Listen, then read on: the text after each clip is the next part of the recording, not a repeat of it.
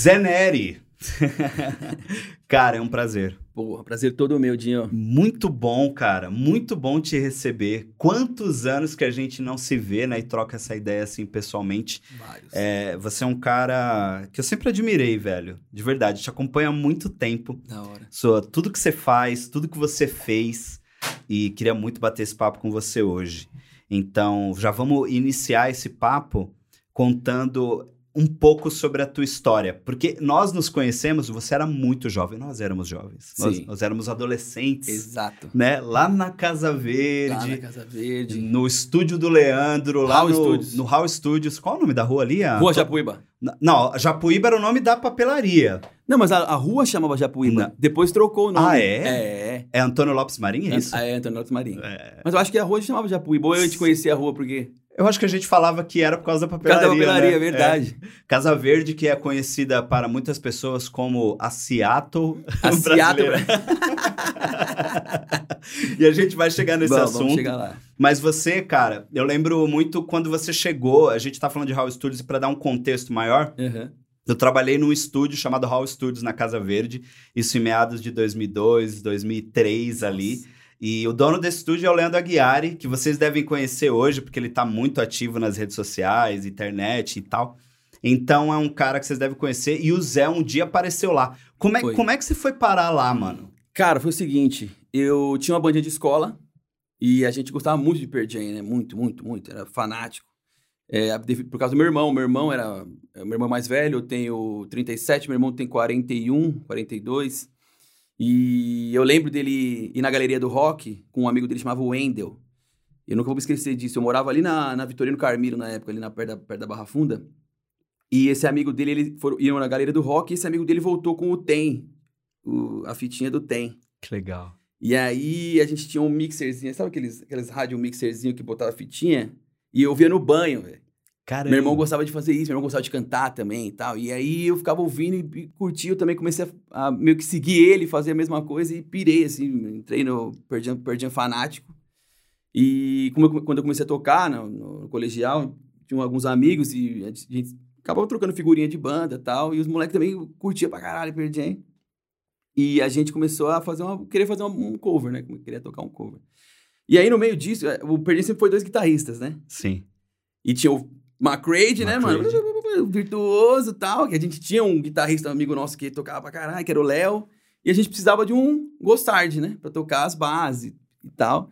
E aí tinha um, um amigo meu que era da, da- lá do Porto Seguro, que é o Lê, o G, que, do NX0, hoje guitarrista. do- Pra nós é o, é o Lê, né? É o Lê, né? É o Lê, que conhece virou G G. Rocha, mas o é o G Lê, Rocha, né? é. Um abraço, G. Um abraço, gente. Inclusive, cara, é, seria muito legal que ele viesse aqui também, porque ele deve ter muita história Nossa, bacana muita pra contar. história. Esse tem muita história. Nossa, fica o convite aí, E- irmão. E vou Grande te falar, abraço. moleque Ele é. cara, né, cara? é- esse é um, um cara que, assim, que eu vi estourar, assim, e, e foi uma alegria, cara, porque sabe aquela pessoa que você, você gosta, assim, você tem um, eu tenho uma empatia com ele de, mano, de irmão, assim, eu sempre tratei ele como um irmão mais novo, tá ligado? Ele é brother, né? Ele é muito foda, velho. E é um moleque talentoso, humilde, Sim. mano. E, e ajuda todo mundo que ele pode. Ele tá sempre atento a todas as situações que ele pode participar. E, tá ligado? Com certeza, se ele é, se falar com ele e ele tiver um tempo, com certeza, cara. Ele vem aqui, troca uma ideia. Ele é, Pô, ele é moleque, mano. Ele é. E ele vai curtir falar com você, porque ele. Eu lembro do, do- do- da época do Leandro, que ele passava, ficava lá, né, mano? Ficava, mano. Ele, antes mesmo de. Ele ter a primeira. Ele, ele teve uma banda que era o Enjoy. Enjoy. é, e aí ele ficava lá no estúdio. Tipo, ele saía da escola e ia pra lá ficar com a gente. Ele passava a tarde inteira com a gente lá no estúdio. Eu lembro. É, ele tava começando nessa a tocar nessa época ele parecia o Skitter, né? Parecia, parecia Ele Skid. era cara de Skitter, chamava ele de Skitter. Era.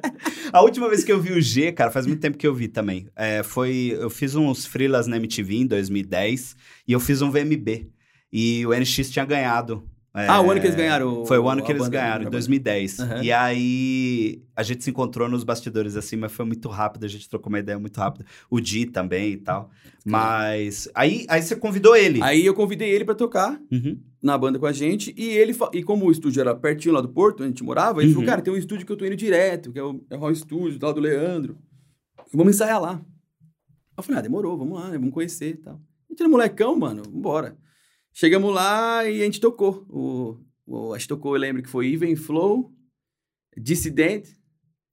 E, e a live. Gente tocou, foi três músicas que a gente tocou. Vamos pegar essas três e pra ele, pra ele porque ele não conhecia o Jam, né? Pra ele pegar tal, e vamos ensaiar lá pra ele pegando essas três músicas de começo, né? E a gente foi lá, tocou, e o Leandro tava lá na...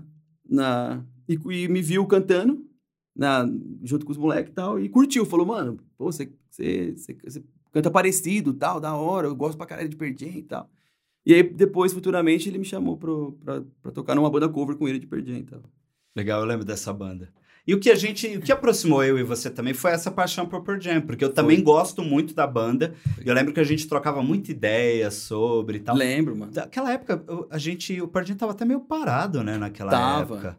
Eu, mano, eu acho que, assim, na verdade, isso foi quando? Foi em 2003, 2000... 2002, 2003. É, eles deram, né? eles deram uma... Teve uma latência, né? Pra eles Uhum. lançar, o, acho que o Rio Act depois. foi? É, é. Foi, foi. Que era o disco da, do, do abacate, né? Não, esse é, esse é o Pearl Jam só. Pearl Jam, Pearl Ah, Jam. essa o- Act o- é aquele, que, da caveirinha. É, que tem uns, uns bichos animados, né? Uns, Pode mas- crer. Uns bichos de... Pode crer. E aí, foi, teve essa latência pra lançar esse CD. Uhum. E aí, acho que foi nessa época aí mesmo. Mas depois eles vieram pra cá, né, cara? Cara, você acredita que eu não fui, Zé? Eu fui, mano. Eu nunca vi o Pearl Jam ao vivo. Eu- esse é um dos, um dos desgostos da minha Caralho, vida. velho. Eu, eu lembro que eu tava com Granada na época. E tive, teve show do Granada no dia. E foi lá na Zona Leste, lá na Penha, mano. Negócio assim. Caramba. E eu fiquei desesperado, velho. Porque, pô, não podia desmarcar o show no festival legal, tá ligado? Que a gente tava, mano, Qual começando o Ah, Granada. tá. Vocês estavam no festival, A gente tava tocar no Morumbi? No Pacaembu. Pacaembu. E a gente tava no, no, no festival e eu lembro que eu fiquei com um amigo meu, foi um amigo meu foi só pra isso, pra fazer o corre de, mano, eu acabar, jogar o baixo na mão do hold, mano, e pular de cabeça no... Que Eu louco. combinei com os caras, falei, mano, que a gente tava começando, não tinha muito hold, estrutura de banda, eu, eu- eu- era bro, mais brother do que um hold, o cara, eu falei, mano, show do Pearl Jam, velho, eu não vou conseguir desmontar você, mano, vai ser foda, você pega os bagulhos, você fica com você o baixo, tá ligado? Depois eu... E foi meio uma correria, assim, eu consegui chegar a tempo, a gente conseguiu pegar um lugar legal. E, pô, chorei pra caralho. Nossa, imagina. Eu chorei, sabe qual foi que eu... Crazy Mary, mano. Maravilhosa. Fiquei, mano, fiquei mal. Não, o Ed Quer dizer, fiquei ele, bem. ele toca, né, velho? Não, Na- ele toca na alma, né, mano? Eu não teria, acho que não teria é, me empolgado tanto, assim, em entrar, em querer ter banda, em querer cantar, assim, se eu não tivesse... Talvez eu tivesse conhecido uma outra banda que tivesse me influenciado no caminho, mas no caso foi o Pearl Jam, que foi um negócio absurdo, assim. Eu- Sim. até hoje eu, eu escuto bastante. Eu também. Acho uma baita banda ainda. Tá- eu, eu, e assim, eu perdi aquela banda que eu, pelo menos, posso, posso, pode ser uma, uma, uma brisa minha, mas eu, eu, tenho, uma- eu tenho um tempo pra entender os CDs deles, velho. Você também crer. tem isso? Tenho, cara, pra caramba. Porque eu, escu- por exemplo, eu escutei o tempo de primeira, tá? O verso também, é que a gente já conheceu, já tinha já vários Sim. CDs, né?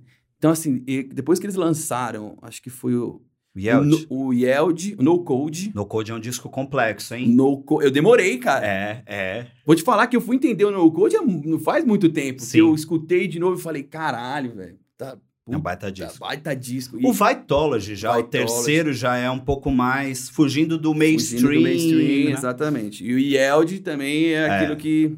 Acho que o Yeld é o mais... é- é- é- não é bad, assim, né? Mas é um- uma coisa mais introspectiva, eu acho, assim. Tem umas músicas mais... É. a- acho que as frequências dos acordes soam um pouco mais, mais down, assim, né? Se você for Sim. ver, que tem umas, umas músicas mais...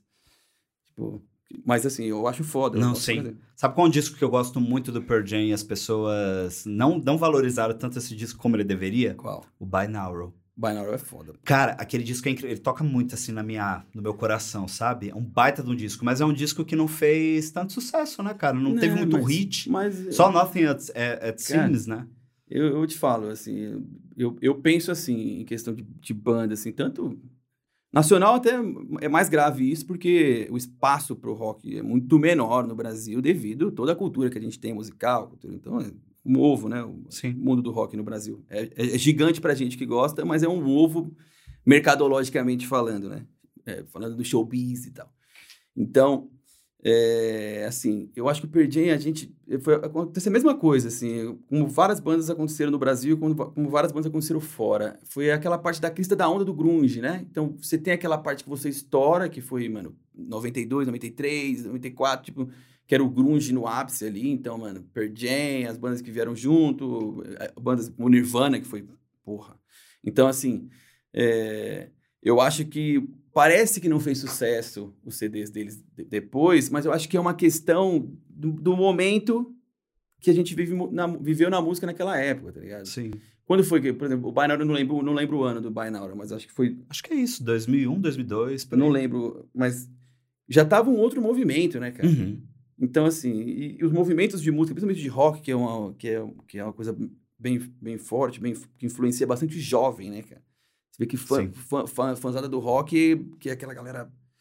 É a galera que é jovem e que, mu- que tá com aquela, aquela mentalidade de mudar o mundo, de, de for de impacto. Sempre foi o combustível Sempre do rock o and roll, combustível, né? É essa galera. Então, conforme vai mudando... Então, mano, depois do, teve vários movimentos depois, né, em Pearl Jam.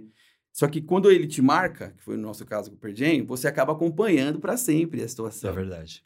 Então a gente vai com a geração, mas as, mas as gerações para trás vão tendo outras bandas que as marcam naquela época da vida, né? Sim, sim. Penso assim.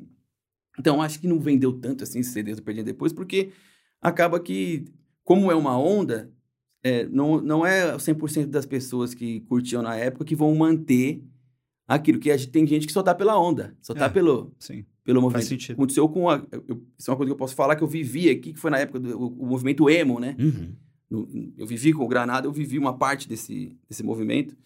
E você vê que vai mudando, cara. A galera vai mudando, a galera vai curtindo outras coisas, vai indo para outros lados, assim. E, e às vezes fica, às vezes não. Tem gente que fala de Granada comigo até hoje. Tem gente que curtia Granada naquela época porque era o movimento da época e, mano, curtia o Granada como curtia o Rancor, como curtia o Sugar Cane, como curtia o, o- a Fresno, o NX, tá? Ela estava pelo movimento, pelo encontro das pessoas, fez amizades ali, entendeu? Então, assim, às vezes a- a- alguém vai só pro Rancor, a, a- pessoa, a partir de hoje, mudou a cabeça dela e ela, mano, foi, começou a trabalhar, fez outras coisas, mas ela ainda escuta Granada. Aí tem uma outra amiga dela que não, que mesma coisa, só que só escuta o Rancor. Você entende? Então, aí vai, vai pelo o, que você mais se identificou com letra, com, Sim. com a situação, ou foi num show que te marcou, tal, impactou, tal, num festival. Então eu penso assim, eu penso que é, tem um ciclo, né, de, de situações Sim. que vão acontecendo. Teve uma pessoa que eu falei que você vinha e ela, meu, eu vou fazer, eu vou, eu vou chorar quando eu ver essa entrevista, porque é, é muito fã seu e do Granada Da também. hora. Então, já que você, você- a gente nem chegou Nem nesse chegou assunto ali. ainda, mas va- vamos, vamos chegar lá. Eu queria que antes de você falar do Granada, você falou do Pearl Jam, falou dessa inspiração, né? Uhum. E como que foi sair do cover, que você gostava muito de Pearl Jam, para começar a fazer músicas autorais e, e como isso te levou pro Granada? Porque o Granada já existia, né? Ou você, você, você foi pro Granada já na primeira formação? É, na verdade, assim, existia um. Não existia nenhum demo, Uhum. entendeu? Existia uma ideia do Granada. E depois que eu entrei, a ideia mudou completamente, porque eu, eu entrei como um outro vocalista, né? Então eu entrei como Eu um vocalista para tocar baixo também, mas um outro vocalista. Então a concepção do Granada se mudou inteira. A parte de composição, mudou tudo, porque era uma, era uma outra ideia. Mas vou, vou te explicar certinho. O que aconteceu foi o seguinte: eu foi o Raul, foi lá no o Leandro, Uhum. que me influenciou a pensar em fazer algo autoral. Porque a gente tinha a banda chamava Evo Baby, não era? Evo Baby. Evolution Baby, não era isso? Evolution. Eu acho que, Eu era, acho que era isso, Evolution isso Baby, mesmo, é mano. verdade, é verdade. A banda cover. É, e aí a gente eh, tocava, fez alguns shows e tal, e aí ele tinha uma ideia de uma banda que chamava Contra-Ataque. Você lembra? Você, você lembra. Eu fui o primeiro vocalista. Ah, você foi o primeiro? Foi. Eu fui o segundo, então. Acho Porque que depois teve o Rodolfo. teve o Rodolfo. Isso. Teve Ah, o Rodolfo. É, eu não cheguei nem a gravar nada. Cheguei nem a gravar. Não, eu gravei. Você eu gravei gravou? a primeira demo. É, eu não, eu não Que gravei. era tudo pelo sucesso, tudo pela, pela fama. fama. É. Essa primeira Tudo foi, foi eu que gravei essa primeira demo. Que tinha uma puta levadinha pro pé, pro pé, Tinha, tinha. aquela tocava banda era muito- O Leandro também toca O Leandro muito. tocava muito, é. E o André na bateria segurava muito. Muito. O, o contra-ataque era um power trio, né? Com um vocalista. E era. tinha uma influência muito forte de, de, um, de uma situação política que a gente já tava. Tinha uma for- forte. É, mano, tinha uma ideia, inspiração Rage- é uma política. ideia Rage Against the Machine, né? É. A influência era meio Rage Against the Machine, mas a influência musical ia muito pro funk, eu sim, acho. sim, Pelo sim. Pedro. Sim, e pelo grunge também, por, pelo por minha grunge, causa, por né? sua causa, Leandro gostava Leandro também. também, é. exatamente. O André. E eu lembro de, de ter passado por isso e eu achei muito louco essa ideia. Mas como eu era muito novo, eu não cheguei a, a gravar, participar, eu morava longe, depois ele mudou e eu não consegui, não consegui entrar na banda de vez. Então, assim, ele tinha a ideia de me colocar na banda, eu tinha a ideia de querer entrar, mas a gente não conseguiu resolver isso, tá ligado? Eu era muito novo também, não tinha muito moleque e tal, com outras, outras, outras ideias. E os caras eram mais velhos que eu. E aí, mas aprendi muito, aprendi muito, velho, com o Leandro. E aí ele, eu vi essa situação, as letras que ele escrevia, né? Então eu vi as, aquele lance da letra, da como, como aquilo compôs. Eu cheguei, a, acho que eu não lembro se eu fui gravar, eu não lembro, velho, se eu gravei alguma coisa, não lembro. Eu lembro que eu fui lá e eu vi, ele me mandou a demo, me mandou o CDzinho, eu achei do caralho. Eu falei, puta, que da hora esse, esse, lance de compor. E aí eu queria fazer uma coisa minha, porque ali no Leandro era coisa dele. Sim. Contra-ataque era uma coisa que ele, quando eu entrei, era um negócio que eu não tinha. Era, era um projeto dele. A gente, já, a gente já sentia que era muito ele ali. Era né? muito ele. E ele tava convidando a gente, a gente foi somando, foi fazendo coisa, foi tentando foi escrever junto. Mas ele era o frontman da parada, era a banda era dele. A banda e dele. era muito legal, era uma ideia muito não, boa. Não, uma ideia muito boa, cara. Uma ideia muito boa. E assim, só que eu, eu, eu acho que se eu fosse hoje isso, se fosse um tempo. Até uns 10 anos atrás, eu ia ter entendido muito melhor, ia ter, tipo, entrado claro. de cabeça aí. Mas naquela época eu tinha 16, 17 anos. Então eu tava.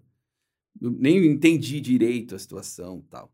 Mas aquilo, o que me, o que eu, o que eu me, me, me chamou a atenção ali, o que me, me, me, cativou e que me engrandeceu a mente, assim, de poder, cara, eu preciso, eu quero compor, eu quero fazer um negócio meu também.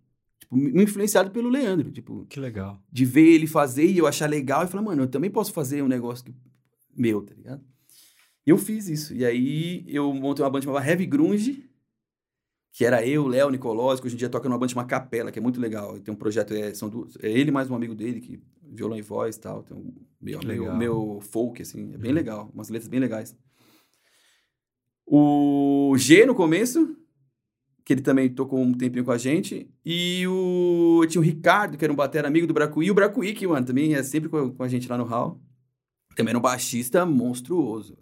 Eu, eu, uma curiosidade do Bracuí aqui. Sabe aqueles caras? Eu lembro dele. Meu Messi, meu ele é- Messi. É, ele era muito Mano, avançado. Sabe, né? Ele é muito avançado e rápido. Ele é. entendia uma coisa rápida e já saía tocando. E de repente ele tava tocando jaco, tá ligado?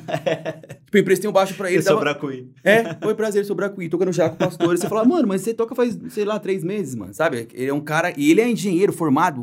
A carreira dele de engenharia é gigante. Ele é, mano, é, acho que entrou de sócio agora numa. numa uma, acho que é indústria, uma empresa de de meio ambiente. Que ele é engenheiro-chefe, é um bagulho sueco, um negócio absurdo. Ele nem fala português na empresa dele, que o cara, sabe que ele, ele é.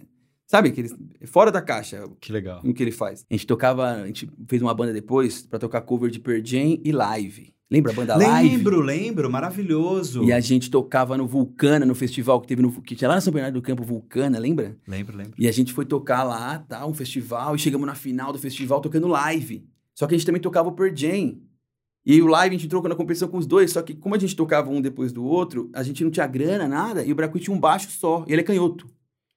Ele pegava um baixo emprestado no dia de alguém e tocava a, as do live invertido, mano.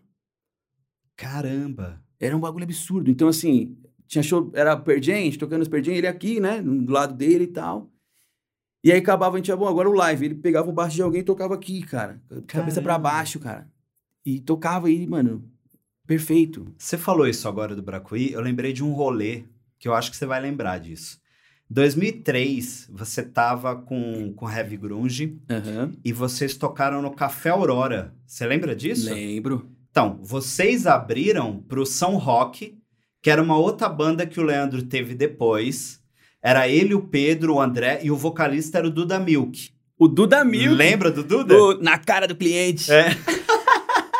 Duda, pelo amor de Deus, você sumiu, ninguém te acha mais. Nossa, Vem velho. aqui que eu quero gravar contigo. Nossa, velho. O Duda era vocalista. Eu lembro Mas o dele. Duda teve uma dor de garganta ferrada, assim, num mês que ia ter muito show, Zé. Muito show. Ah, eu lembro E aí, disso, o velho. Leandro chamou eu e o Rodolfo pra substituir o Eu Duda. lembro disso. E eu e o Rodolfo, a gente fazia os vocais juntos Eu lembro de disso, vários velho. covers. E a gente abriu pra. Vocês tocaram. Acho que não lembro se a gente tocou antes ou tocou depois. Mas a gente tocou nesse dia junto No com mesmo vocês. dia, pode crer. no, no- nesse festival aí. É, porque o Heavy Grunge depois a gente começou a tocar cover de tudo, né? É. A gente Lá, fazia- é, Festival não, foi no Café, no Café Aurora. Café Aurora. A gente começou a fazer cover de tudo. Aí tinha um amigo meu, na fac... eu, fazia, eu fiz publicidade, fazia a faculdade de publicidade na época. E tinha um amigo meu da faculdade que ele trabalhava com uma produtora que chamava MR2. Acho que era MR2, negócio assim. E ele fazia muito evento de, de faculdade, não sei o que. E, tinha... e aí ele chamou a gente pra tocar uma vez. E ele falou, mas você toca uns cover? Eu tocava só Perdi em live, né? Mano, se vocês tocarem, ele falou, mano, se vocês tocarem, ele foi num show, curtiu pra caralho, ele falou, mano, se vocês, se vocês tocarem, tipo, toca também umas pop, tipo, manda um, um CPM, sei lá, tá ligado? Manda um, um J Quest, e bota umas gringas também no meio, faz um repertório de, de- Na época tinha aquela banda, qual era o nome daquela banda que fazia muito isso, tocava em todas as baladas, velho? Puta, grega, não sei o que, grego. Ah, tinha uma banda Gregos e Paulo. troianos, é, acho é, eu acho que era isso. E aí ele mostrou de referência pra gente, a gente foi num show, eu vi, eu falei, não, vamos montar um, fazer um dinheiro, um troco, né? Vamos montar um, um setzinho. E aí a gente tocou muito tempo na Blood, a gente foi residente da Blood, velho. Lembra Que aquela balada Blood? Lembro. A gente tocava, tinha uma parte que era tipo uma pizzaria, que era tipo uma esquina lá Sim. dentro. A gente tocava, a gente era residente, ficou uns, uns três, quatro meses sendo residente da, da, da, da Blood lá tocando. Sim. Aí vocês estavam nessa formação É. do, do Heavy Grunge. Isso. Foi nesse momento que o G saiu e já foi pro NX ou não? Na verdade, o G, ele ajudava, ele tocava no Heavy Grunge assim, ele tocava uma, ele subia pra tocar uma música que precisava de dois guitarras, e ele ajudava a gente meio que hold, meio que brother, que, mano, e a gente meio que trocava muita figurinha, porque ele também já tinha o NX, ele já tinha sido chamado pro NX0, o NX0 já existia antes. Sim. Eu lembro muito do G no Enjoy. É, ele era do Enjoy. Aí ele Que era ele aí o irmão tocou dele, no Mili. Ele tocou no Mili Dux depois, Depois no Billy Dukes, lembra o também? Mi, que é do Glória. Com o Mi. uhum. E depois tocou. Aí ele teve algumas outras bandas lá, que eu nem lembro o nome. E aí ele, ele foi chamado pro NX0. Uhum. O NX0 era o Yuri, o Dani e o Felipe, que era, um- Uhum. era um power trio e tal. O Yuri tocou comigo no Granada depois. Lembro também. Uhum. E aí ele entrou na banda como baixista. Ele era baixista do NX0 no começo. Sim, pode crer. Então foi meio que nesse meio, meio, meio, meio tempo dele ser, mas era mais de amizade, assim, porque eu, eu também eu, eu ajudava eles que eu tinha, eu tinha, na época, eu tinha uma Epiphany, aquela. a- que era três captador, humbucker. Uhum. Uma Epiphany que era, mano, quase uma Gibson. Era, mano, uma Epiphany pesadona, bonita, custom. Sim. Uma black. Chamava É de, special, não é? chamava de Black Build, Black Build. Ah, sim. ah, sim, sim, pode crer. Era três dourada. E aí eu tinha um ampli também, e aí eu emprestava pra eles fazerem os shows também, quando precisava. Eles, eles pegavam emprestado comigo fazer um show. Então a gente tinha mais uma troca de brother, assim. de- Uhum. E aí o Heavy Grunge a gente tinha essa. fazia uns coverzinhos e, mano, mas com o tempo ah, foi quando. Eu acho que foi. O Lê fez, foi, entrou no NX0 e aí eles tiveram uma, uma, uma briga lá no NX0 e o Yuri saiu da banda. E o Yuri, eu era, eu, eu era conhecido no Porto, porque assim, o Diego, o, o Di Ferreiro, é meu primo. Uhum. Então o que acontece? Ele entrou no NX0 também, nessa época. E aí teve uma confusão com eles lá, não sei direito o que aconteceu, não tava lá, não vou falar o que presenciei, Não, não, vou falar. Mas o dia era do Arrebol. O dia era do Arrebol, Lembro também. Que que era, era lá do Boni também, da, da que, que, que o Léo tocou contigo Tocou, também no Heavy tocou- é, o Léo- nessa época o Léo tocava no Arrebol com o Diego e no Heavy Grunge comigo. Sim. Aí o, Re- o Léo tocava lá, era ele, o irmão dele, o Diego, o Tiba, que também, também tocou no Glória depois, o Pele, que tocou numa banda que chamava Etna depois. Lembro, lembro. Um loirinho, Uhum. ele era o batera do Arrebol. Ah, que legal. Pode E aí, O Arrebol ensaiava no Hall, pô. ensaiava, pô. Eu gravei, é, eu teve uma coletânea uma vez que o Arrebol participou, eu que, eu É. que captei todo, fiz toda a captação. É, o Arrebol, como é que foi? Eles, ele- eu era da banda do. Mas não era Arrebol o nome da banda. Eu, era, eu tinha uma banda, porque era eu, o Luiz, o Luiz, que era um. Meu irmão tinha uma banda, chamava Feijuca Braba, que era também de covers. E na época da faculdade dele. E ele tinha um amigo dele do colégio do Boni também, que era o Carlos, e ele tocava guitarra, tocava pra caralho, o cara tocava muito. E, ele tinha, e esse cara tinha um irmão que era da minha idade, que também tocava baixo, que era o Luiz. Uhum. Então, por os nossos irmãos ter banda, a gente quis fazer uma banda. Também Entendi. de- isso foi de- um pouco meio que meio que antes do Heavy Grunge ainda, Uhum. nesse meio termo aí. Antes de eu ir lá pro Roy Studios ainda, bem, Tá, bem novo. Bem antes. E a gente meio que montou a bandinha, ele tinha ele morava no Pacaembu, a gente ensaiava na garagem da casa dele. E aí ele, era eu, ele, o, o, o Tiba, que, que era do Rebol, e o Pele, que depois foi do, do Etna. E eles, eles eram mais do hardcore, curtiam hardcore, e eu tava na no grunge, eu sou do, do grunge. Então eu quis, meio que eles queriam fazer, tocar Offspring, eu, eu curto, mas não era o que eu tava querendo na época, tá ligado? Eu queria fazer o meu Pearl Jam cover, que deu- acabou depois rolando. Sim. E, e aí eu, eu indiquei o Diego pro Arrebol. Falei, mano, meu primo canta, ele tinha acabado de eh, voltar a ter contato com o Diego, o Diego tinha, tava mais próximo e tal. E ele e foi estudar no Boni também. Eu falei, mano, tem o Diego, ele canta, ele cantava no- lá na LBV e tal, ele tem uma, ele, é ele tem uma voz, ele canta bem e tal. Bota ele aí, ele curte essas paradas também, eu vou seguir o meu. E aí o Diego foi pro Arrebol, Pro Arrebol. e depois do Arrebol ele foi pro NX0. É, Eu lembro muito, é uma cena assim que tem na minha cabeça. Um dia vocês foram. tá, Era ensaio do Heavy Grunge e você chamou o Di pra cantar uma música com você. E vocês cantaram Hunger Strike. Hunger Strike. E você fazia o Ed Vedder e, e ele fazia, fazia, o Chris, Cornell. Cornell. E eu lembro que o Leandro pirava, assim, o Leandro falava, caramba, mano, olha a voz desse moleque, tipo... Vocês sempre cantaram Cantava. muito bem, né? Mas a gente não conhecia o, o Di na época, né? O Diego. Sim, Diego na sim, época. Sim. Hoje de Ferreiro. Inclusive o Di também, a última vez que eu vi foi em 2010. Grande abraço, mano. O ano passado a gente veio que você falou por Instagram, assim, porque eu gravei um cover de Só Rezo. Da. Marquei ele e tal, hora, ele retweetou, ele retweetou, não, ele repostou. Então um abraço aí se você estiver vendo essa entrevista. Da hora demais, mano. Mas... E, o, e, o, Diego, a gente também cantava, eu lembro que a gente também cantava Link Park, a gente fazia Sim. também a do Link Park. Eu lembro muito dessa cena, de vocês sempre juntos assim. Sim. Qual foi o momento que, que vocês começaram amigos a participarem todos de uma mesma cena. Porque aí a gente tem o D e o G indo pro NX0 e você traçando finalmente esse caminho pro, pro, pro Granada? Sim. Qual o momento que, que o Heavy Grunge deixa de existir e esse início da cena... Porque, Zé, você faz parte do início da cena emo aqui em São Paulo também, Sim. né? É, o, o, o, eu acho que você é um dos grandes precursores disso. Queria que, que você falasse um pouco mais sobre isso, porque você falou muito sobre o, movimento lá atrás, uhum. a gente estava falando um pouco sobre o movimento, uhum. e da emoção que as pessoas sentem. E nessa quarentena voltou muito o lance do emo, né? Tipo, voltou. É, muito. E eu queria saber como que foi essa transição? Como que você chegou nesse gênero? Cara, foi através do Lê, do G. E do Mi, que uhum. é do Glória, né? O Mi tocava no Dance of Days. Uhum. E o Mi ia muito no hangar, e ele sempre, a gente sempre se trombava lá, e eu também tinha a banda da, do Heavy Grunge, e, ele, e eu, tinha, eu sempre tive esse lance de cantar, e, e eles, a galera sempre curtiu, tipo, o Mi tinha, eu falava, mano, você, pô, você canta bem pra caramba. E eu entrei no Granada por causa disso, porque por causa do, da, do, do, Diego ter entrado no, no NX0 e ter, ter, dado todo aquele conflito e o, e o Yuri ter saído do, do NX0, o, ele tinha, eles tinham uma conversa entre eles lá que tinha o. Existia eu, que era um cara que cantava no nível do Diego. Ele, pô, o cara canta. Pô, ele cantava antes, antes né? O, o primo do Diego tal, cantava antes do Diego, o cara canta não sei o que tal. E aí, pô, você precisa de um vocal. Vamos, ele, ele, quis montar a banda comigo, ele precisava de um. O, o Yuri canta muito bem. Sim. Ele é um vocalista muito bom. O timbre de voz dele é, ele é muito, muito foda, assim. Eu acho. Ele, ele é compositor, ele é, ele é foda, o Yuri. Uhum. E ele, cara, ele teve. Ele ficou com uma insegurança por causa desse negócio do Diego, do Diego ter entrado e ele ter saído. E ele ficou meio com uma insegurança. Eu acho que ele ficou com essa insegurança de cantar. Entendeu? Mesmo ele sendo bom pra caralho. Porque, na verdade, assim, é, acho que é mais uma questão de, de, de, de tom de ele querer, acho que ele, o Diego, eu e o Diego temos uma facilidade para chegar em tons altos, né? Uhum. Cantar em tom alto. Sim. Eu sou prova disso porque eu te conheço desde a adolescência. É. Vocês sempre, os dois, sempre tiveram essa facilidade, essa extensão vocal, assim. Sim, a gente tinha uma, uma, E aí, cara, ele, ele queria. E ele não, ele tem uma. Não tem uma extensão vocal alta, mas tem um timbre de voz bonito para cantar. E foi uma, um casamento de, de. Foi uma ideia, uma ideia muito boa dele que ele teve de, mano, eu faço as partes é, de, de verso, né? Os versos, você chega no refrão, rebentando e vão para cima, né? E, mano, o que, que você acha tal? Ele veio me chamar, ele e o Cauê.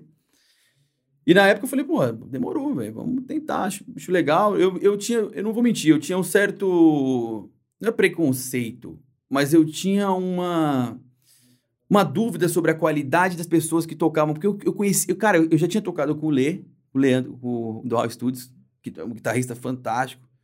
Os, a, a, banda que, as bandas que meu irmão tinha eram guitarristas, sabe, músicos foda, assim. E eu gostava de Pearl Jam, que tinha, mano, construção musical absurda, tá é, ligado? Sim. Depois fui curtir Rage, eu sempre curti coisas mais virtuosas, assim. E eu ouvia os, os hardcores, eu, eu na época não entendia, tá ligado? Achava meio, pô, mas eu não gosto, eu, eu queria seguir pro lado mais e de canto tal, e então eu não entendia muito bem. Então no começo eu fiquei um pouco, pouco preocupado de o que, que, é isso. E aí eles me mostraram umas músicas, eu vi que ali tinha condição de eu entrar uma, cantando.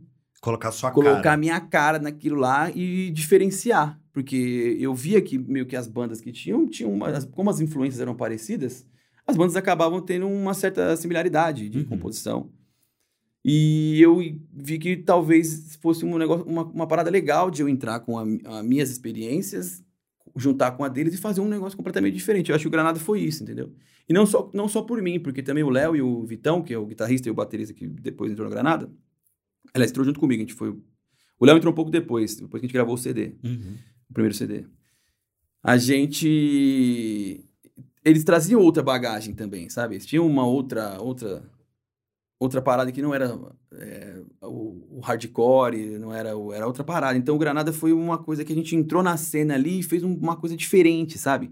E o Granada era drop D, né? Uhum. A gente tinha muita influência de rei. Eu, eu, tinha uma ideia, do, a ideia que eu sempre tive do Granada, assim, era fazer a galera, a galera pular, fazer, fazer, sabe? Torrinha drop D. Sim. E, e deixar é, os versos, assim, bonitão, né? Melódico, mas pesar, né? carregar nos, nos, nos, no refrão e carregar no instrumental. Tipo, riff de guitarra e, e fazer os, os, as batidas aí, mano. E, e, a gente também deu uma revolucionada na época. A gente foi a primeira banda que colocou sample pra, que legal. Pra executar isso. Era muito difícil porque você tem que ter um batera muito foda pra você tocar com sample. Sim. O, é o reloginho, batera reloginho. Batera né? reloginho. E o Vitão era um play no show inteiro, cara. Caramba. É um, é um gênio, assim era um absurdo, é um absurdo. Então ele dava um play e eu as 12 músicas no show. Caramba. Então não se perdia em nenhum momento, cara. Que legal. Era muito absurdo, assim. De, e, e os vários efeitos.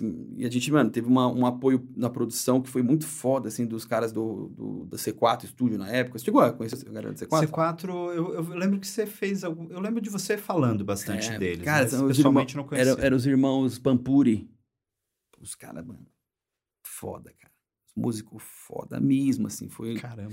Cara, o Felipe Pampuri é um dos guitarristas, um dos músicos mais geniais, assim, que eu conheci na vida, cara. Eles estão morando em Hollywood agora. Eles moram em Los Angeles, lá em Hollywood, faz um tempo já. Eles trabalham no estúdio, não sei se é NGR ou NRG. É um estúdio muito foda, lá gravam, gravam um monte de, de banda grande, acho que Slash, tipo... Caramba. Sabe? Os caras participaram de, de produção agora da Beyoncé, tá ligado? Os caras estão... Acho que foi algo... Posso estar enganado, mas acho que eles estão muito grandes, cara. E, o, e, inclusive, o Felipe, ele montou uma marca de, tecla, de pedal que chama Beatronics. Caramba, já ouvi falar. Já ouviu falar na Beatronics? Sim. É do Felipe Pampuri. Que demais, cara. Cara, que moleque é genial. E ele fazia, ele compunha todos os nossos samples, ele fazia... Cara, mano, Caramba. Surreal, assim. Quanto tempo durou o Granada? Porque hoje a, hoje a banda não existe mais. Não, a banda não existe mais. A banda acabou em 2012. A gente fez alguns shows depois, né? De reencontro e tal. Uhum. Porque a gente deu uma brigada, né? O Granada começou em 2015. Foi isso aí que eu tô contando. 15? Foi 2005. 2005. É. 2000, desculpa. 2005 a gente fez o Granada. E aí foi meio que... O primeiro CD a gente lançou... Foi o terceiro capítulo em 2006. E já foi, mano foi um estouro, assim, dentro da cena que existia na época, né? Foi um, cara, foi um absurdo, assim, a gente ficou em primeiro na época, era o Trama Virtual. Lembro. A gente foi pra primeiro no Trama Virtual, as três músicas, assim, os singles que a gente lançou, ficou em primeiro um tempão no Trama Virtual, isso chamou a atenção dos contratantes, os caras começaram a chamar, a galera começou a curtir, a gente gerou um movimento, cara, a gente, a gente fez muita coisa. O Granada bateu muito recorde de banda de, de público de banda independente, cara. Sim. Principalmente, tipo, mais pro interior, assim o Brasília. Cara, a gente tocou pra Manaus pra 3 mil pessoas. Que legal. Foi um. Eu, eu, me emocionei, assim. Foi um dia que foi foda, assim. A gente chegou em Manaus e era o show nosso, Granada. E tinha outdoor independente, cara.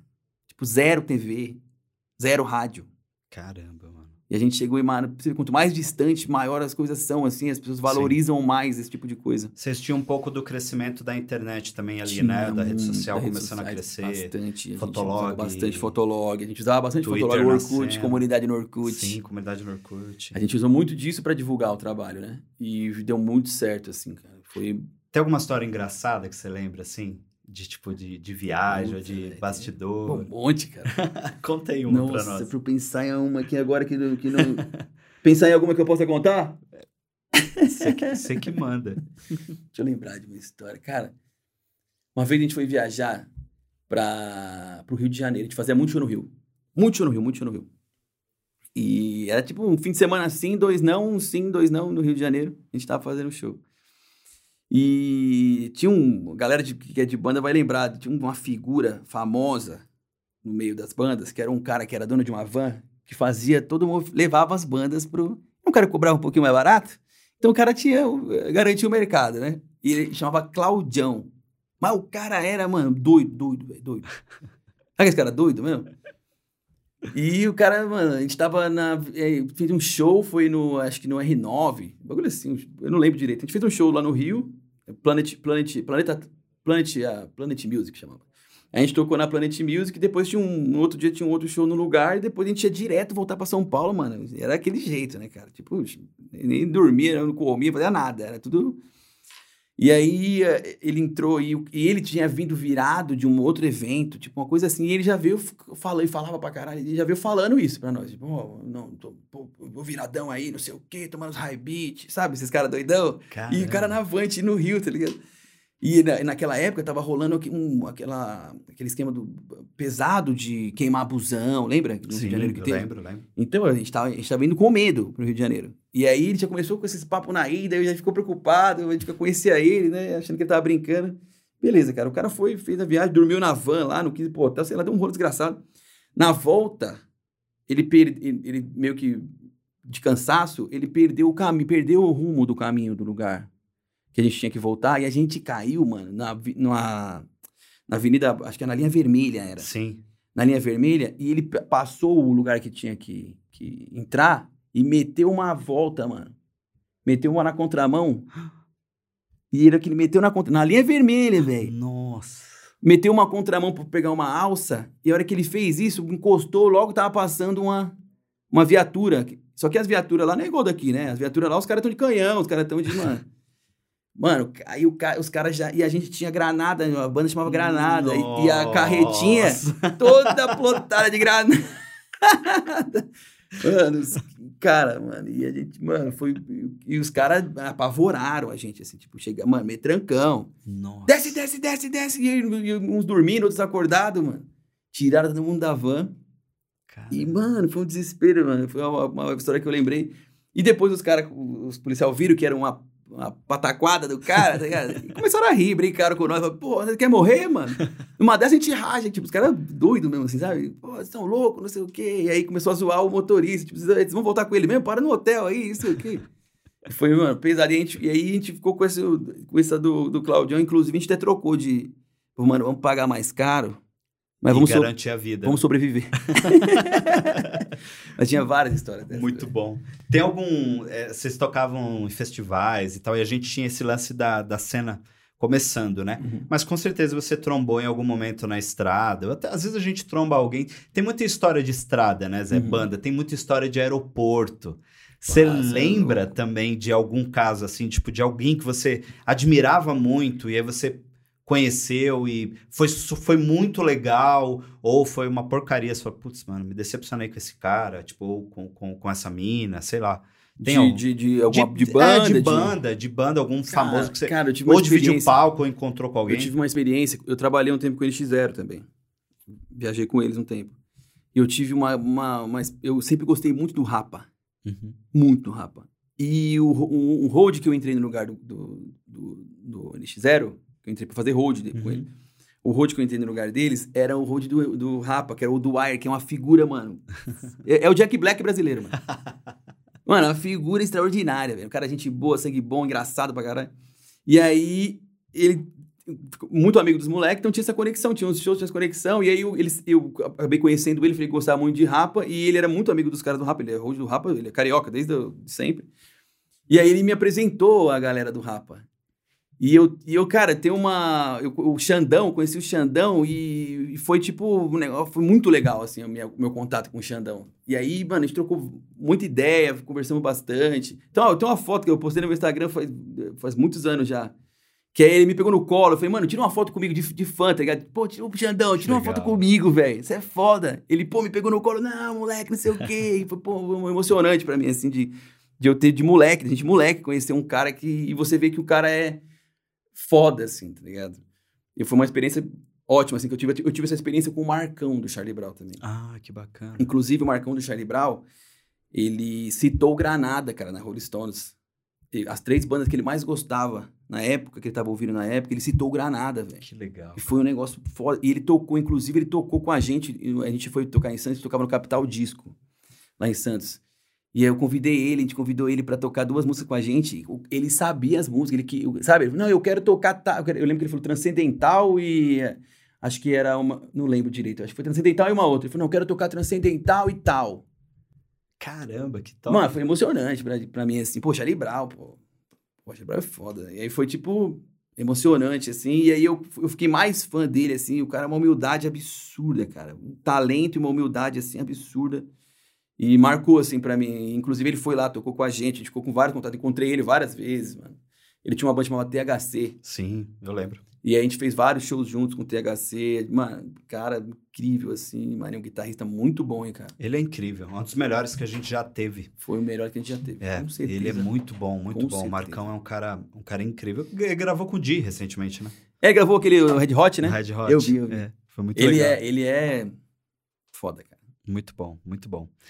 Você, a gente falou desse ápice tal, do, do, do Granada e tudo, o movimento, início do movimento, mas quando que o Granada começou a, a, a deixar de ser uma banda, deixou de ser prioridade para você, e hoje você tá numa área que tem muito a ver ainda com, com audiovisual e tudo, porque a música também é audiovisual, né?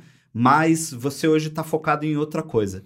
Como que foi? Quero que você conte um pouco do- desse seu momento hoje, mas também como que foi esse final de, de banda? Porque você meio que saiu, você saiu de frente da- da- das câmeras, de frente do palco, do- de ser um frontman, para ser um cara que hoje tá totalmente. que é a, a galera do invisível, né? Cara, pode falar, Como uma, foi isso? posso falar uma coisa, Dinho? Eu, eu, eu nunca... É uma coisa assim, esquisita, cara. Porque, assim, eu nunca tive banda pra, pra virar, pra ficar famoso. Nunca pensei, nunca passou pela minha cabeça isso. Nunca, velho, nunca. Eu tive um confli- conflitos no Granada com isso. Eu tive conflitos é, no mercado musical com as outras bandas, com as pessoas, porque eu, eu até de uma ingenuidade, talvez, minha, de algumas situações. Porque eu tinha banda porque eu gostava de tocar, velho. Pra mim, era um, um prazer absurdo você compor, gravar. Pra mim, a melhor parte de ter uma banda é gravar. É a parte de composição estúdio, sabe? Gravar, compor, você ver a, a nascer, mixar, terminar, mixar, e você ouvir e falar, cara, que porra, que da hora. Que pra mão, pra mim, tá bom ali. Entendeu? Eu nunca fui, apesar de eu ser um cara comunicativo, sempre fui bem comunicativo, desde criança, mano. Sempre fui contador de piada, ficar brincando. Sempre fui moleque. Você tá ligado? como- Sim, sim. e eu, eu mano, eu não, eu não sei, cara. Eu, eu tinha uma barreira, assim, alguma coisa que, que sempre me puxou, falando, não, não é por aí que. Então eu nunca quis ser famoso, nunca quis estourar. Eu queria viver disso. Então tudo que eu fiz de banda, tudo que eu. Todo o tempo que eu. Toda a energia que eu fiz é porque eu queria viver fazendo isso que eu gosto muito, que era gravar, tocar e fazer show, que era. é- é- eu gostava de fazer show, mas é aquela, aquele lance de executar aquilo lá que eu, que eu criei, sabe? Executar aquilo que a gente criou junto, né? Que a banda criou, tipo, unir pessoas e aquela energia e passar aquilo pra galera. Então, Granada, os shows do Granada era in- é intenso, tá ligado? A gente era, era alto, assim, era intenso, sabe? Quem, quem foi em show do Granada pode, pode, pode falar que, assim, era, eu, eu encho a boca pra falar do Granada nesse lance, que, cara, a gente pode ter tido vários efeitos, várias coisas que o Granada, de música, algumas coisas de ah, estilo musical, alguma coisa, tudo bem, a pessoa pode não gostar. Mas o show do Granada, a gente era sincado, intenso, ensaiado e, e ao mesmo tempo, é, sabe, fazia umas jam no meio e vinha e, mano, era um negócio pensado, que a gente, era pensado, mas era é, é, fluido, assim, tipo, de criação, de, e funcionava muito, cara. Era, uma, era muito foda, era uma energia muito foda. E é, isso transparece para as pessoas que estão vendo. Claro. Então a gente saía de show, a galera, mano. Ah, tá ligado? Era tipo, isso, isso era foda, tá ligado? Então eu não. Eu, eu, eu era. eu- assim como eu sou em TV hoje, eu sempre fui técnico passo a passo. Tipo, eu toquei. Eu, a gente compôs, criou aqui, agora vamos tocar. Então eu ensaiava, a gente ensaiava, ia fazer o show, era daquele lá, pô, missão cumprida, mano. Eu tava ali, mano. A minha satisfação era aquela. Eu não tava pensando, tipo, ô, gente, a gente precisa pensar no mercado musical, e sabe? Eu não tinha essa. E quando eu precisei começar a ter, porque eu vi que che- chegou num momento que o Granada chegou num ponto que é ou a gente abraça o capeta, ou você fica no underground, daquele limite que não vai sair muito mais daquilo. Hoje em dia, talvez rolaria com Spotify, com. Se o Granada fosse aquela época, a gente não, nunca teria acabado, eu acho. Mas a gente acabou por causa desse atrito de. E aí, nós vamos pra onde agora? Sabe? O que, que a gente vai fazer? É, vamos fazer uma música comercial aí? Vamos fazer- o que, que a gente vai. Entendeu? Você acha que naquela época vocês não tinham tanta liberdade como tem hoje, Zé? Não tinha, cara. Porque hoje o cara, Cara, faz uma música no quarto dele Não e tinha, solta, né, mano? Não, a gente tinha que ir pro estúdio gravar. Sim. Você tinha que fazer parceria com o estúdio, que não tinha dinheiro. O Granada é uma banda que ninguém tinha dinheiro. Não é aquela banda. tem- mano, muita A gente sabe, tem muita banda que o guitarrista é o, é o rico da banda. E o cara banca os bagulho. Tem o, bate- o Granada não, era cinco caras fudidos, mano. Cinco caras. Classe média baixa, tá ligado? Uhum. que precisava precisava. Cara eu eu vou entrando nesse assunto também ó para falar pra você entender bem assim o- esses motivos. Por que que eu penso assim da vida? Por que que eu nunca quis sabe ser maior que ninguém melhor que ninguém eu querer sabe sabe? Eu não gosto muito dessa situação tá ligado? E eu vou te explicar por quê cara. Meu pai meu pai ele é o irmão mais velho do, de uma família de 11 irmãos ele nasceu em Ponte Branca interior do Mato Grosso. Meu pai saiu de casa com 11 anos de idade. Imagina essa realidade pra nós. Imagina isso. Então o cara saiu sozinho de casa com 11 anos de idade, com um dinheirinho que minha avó vendeu os ovos pra tentar estudar numa cidade perto. E, mano, a história dele é foda. Eu quero fazer um filme da história do meu pai. Que legal. Eu tenho, eu tô roteirizando isso, eu quero fazer um filme da história do meu pai. Porque é, uma, é absurdo, assim, é os altos e baixos que ele teve na vida. E ele, cara, imagina, essa- e ele, ele conta a história de comer lavagem, de ter que pedir comida na rua, e de sozinho, com 11 anos, cara. Você imagina criança, cara. Então ele conseguiu estudar porque ele chorou na frente de um. De um, de um- ia todo dia na frente de um, de, um seminário, né? De, de padre, escola de padre. Uhum. Ele ia toda, todos os dias, ele ia lá de manhã chorando pro padre, eu quero aprender a ler e escrever. Então você imagina um padre ver um moleque de 11 anos de rua, todo dia lá insistindo pra isso. E era particular. Então ele acabou, acolheram ele, só que imagina o que ele não sofreu de bullying nesse lugar, cara. Pequeno, franzino, pobre, Sim. no meio da... Do... Você entende? Então foi uma criação, velho. Eu tive uma criação do meu pai, é, ao mesmo tempo que foi rústica, foi foi dura, com, porque é o que ele passou na vida pra ele chegar e eu chegar ali, sabe? Detalhes, coisas que pra gente é um detalhe, mas pra ele é, mano, você tem que valorizar tudo que você. Então, eu tive essa criação, então já, eu já. E só que por ele ter passado por. E é um cara muito. Meu pai é um cara muito inteligente, cara. Meu pai é esse cara, e meu pai, depois de um tempo, ele. Várias. Vou ficar horas falando aqui da história do meu pai. Mas ele foi. A empresa que ele formou depois entrou no Rusru, as maiores empresas do mundo, cara. Esse cara aí que não era Que não era nada. Nada. E depois, mano, ele, por, por, por, por ter chegado a esse ponto da vida e ter conquistado isso, por isso que eu te falo com clareza, que, que eu tava, eu, eu tava conversando com você depois, antes, que era é, esse lance de você a- vi- achar que você, por conquistar o meio social, conquistar dinheiro, esse tipo de coisa, você achar que você é melhor que alguém, ou que você tem que sair ensinando as pessoas. Então, meu pai passou por essa situação de e com razão, você não pode nem criticar, porque pô, você imagina o cara sozinho, mano. É. E chegou onde ele chegou, então ele meio que deu uma, uma, uma pirada e quis mudar de mercado e foi para um e tomou meio que um golpe, tá ligado? Também de um para que ele vendeu a empresa e meio que, enro, meio que enrolaram ele por essa ingenuidade dele, também por se aproximar dele. Meu pai tinha muito problema porque meu pai não consegue muito falar não, porque nunca teve muito amigo, sabe? Nessa vida. Então, as pessoas que quando ele teve, sabe os interesseiros? Sim, que- sim. Sempre Existem- aparece. Sempre né? aparece. E esses tiravam muito dele, porque ele era da humildade, entendeu? Ele não Sim. tinha essa maldade. Ele acabou tomando um golpe desse junto e, e, e tentou fazer um negócio faraônico, que até foi pioneiro na época. Hoje em dia, meu irmão vive disso até, que é de peixe, que ele foi criar tilápia. Isso em 2000 e... Acho que foi, dois, foi 2010, cara. Não, foi em 2000, cara. Meu pai foi criar tilápia, cara. Ninguém pensava em fazer isso. Hoje em dia é um mercado forte. Até a JBS faz cria tilápia. Sim. E ele, mano, perdeu tudo. Perdeu tudo. Caramba. Porque teve um investimento disso, porque ele achou que ele poderia, investiu tudo que ele tinha, achou que ele poderia ser, mas não, ele tinha dado certo naquele nicho. Então, assim, é uma lição que eu tomei na minha vida. Pô, é um baita de um exemplo, né, Zé? Um baita de um exemplo, cara. Ainda mais você foi criado pelo exemplo. Eu fui criado por esse exemplo. Sim. Você entende? Então, eu- no meio disso acontecendo, eu tinha o Granada. Você entende?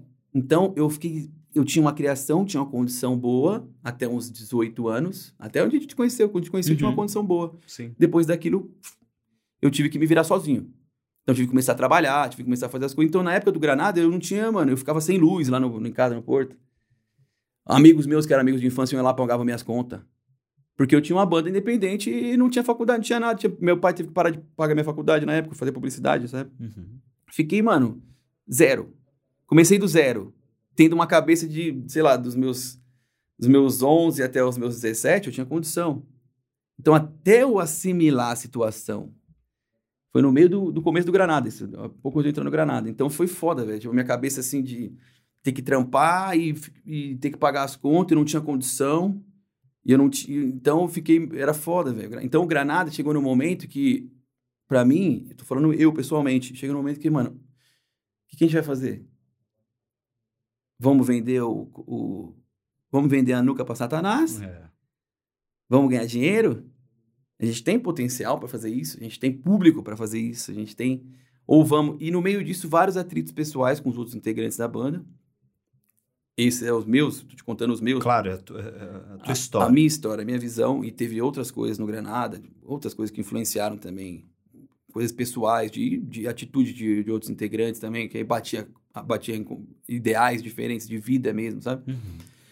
E como foi desgastando, né, cara? E com o tempo o Yuri, que era o frontman da banda, porque eu tocava baixo e cantava, e ele só cantava. Uhum. No começo ele tocava guitarra, mas depois ele só foi cantar. Então ele que era a cara da banda, saiu da banda. Teve um conflitos com ele, né? Uma questão de outras coisas que hoje a gente conversa, cara. Ele mesmo fala, mano, eu peço, ele pede desculpa pra mim, eu peço desculpa pra ele, todo mundo se pede desculpa. Fala, mano, a gente era muito moleque, tá ligado? Então, foi tipo, dava pra relevar. Faltou muita conversa no Granada. Faltou maturidade de, de, de, de se expressar. E isso é uma coisa que te leva pra vida, né, cara? Total. Tipo, nós estamos aqui, a gente tem alguma coisa, um conflito, alguma coisa, você tem que falar, velho. Você tem que. Tem que chegar pra você e falar, ô Dinho, pô, não gostei daquilo lá, pô. Não é uma coisa ruim, sabe? Sim. Fazer isso. E a gente não fazia isso no Granada. É que era, era você, mesmo já, já exemplificou isso muito bem. Vocês eram muito novos, cara. Vocês não, não tinham tanta Não tinha. maturidade assim. Não tinha. É, faz, é, é a vida, né? É a vida. E tinha a pressão de a gente ver amigos estourando.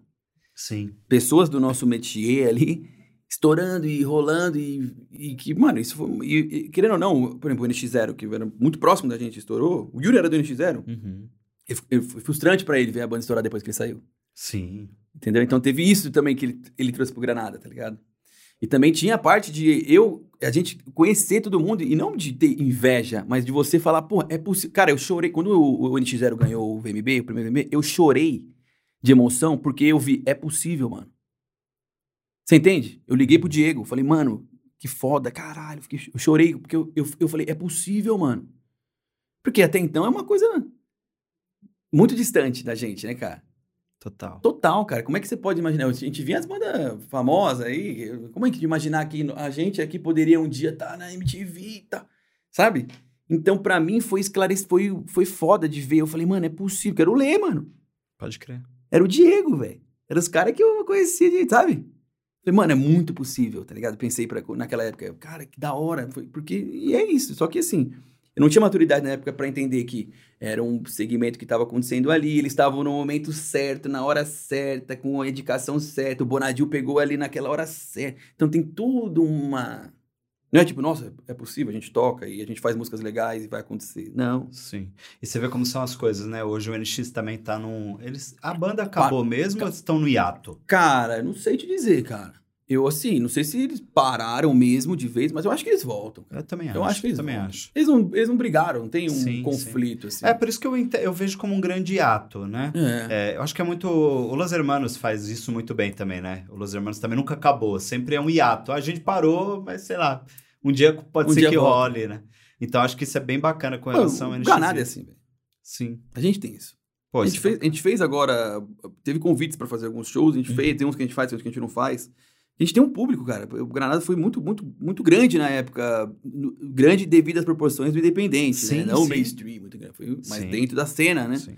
A gente foi grande na cena, né? A gente fechou muito show de banda, abriu shows de banda, bandas de fora tal. Foi muito foda, assim, Granada.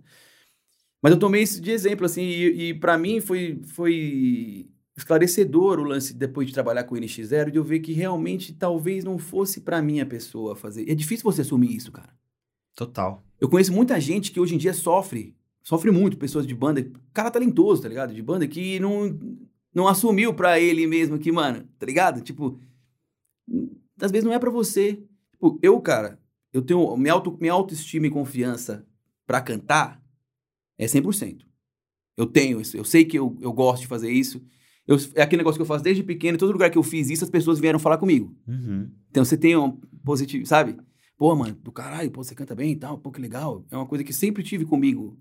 E não era uma coisa que eu, eu, é, eu levo como uma coisa tipo, nossa, eu nunca tive isso de, nossa, eu sei cantar, eu vou cantar aqui, tá ligado? Eu fazia show, falava muito isso pros moleques do Granada, muito, cara. Eu falava muito isso pra eles. É um exemplo que eu usava todas as vezes que eu via que o negócio tava fugindo um pouco da, da situação. Tipo, ah, vamos pegar uma van pra ir pra tal. Não, mano, vamos aqui, show aqui, pegar van. Não, mas tem que chegar de van no pique, porque. Não. Você entende? Então a gente, a gente teve esses conflitos um pouco no Granada. Eu, eu entendo. Então eu, eu sempre tive esse, esse, esse pé na, na, na humildade, assim, forte, tá ligado? De, e às vezes isso é ruim, né? Porque. É. Às vezes isso é ruim, porque as pe- na verdade é aquele lance. Aqui no Brasil parece que você tem que vender o que você quer ser pra você ser aquela coisa, né? Então as pessoas acham, nossa, a banda estourou, ela foi no Faustão porque ela estourou. Não, ela estourou porque ela foi no Faustão. É diferente isso, né? É. Tipo, não é, não é meritocracia. Sim. Não é meritocracia. Assim, agora está sendo. Agora vai começar a ser. Porque você tem o mercado aberto. Acabou as gravadoras, mano. Antes você tinha que ser amiguinho de cara de gravadora, mano. É.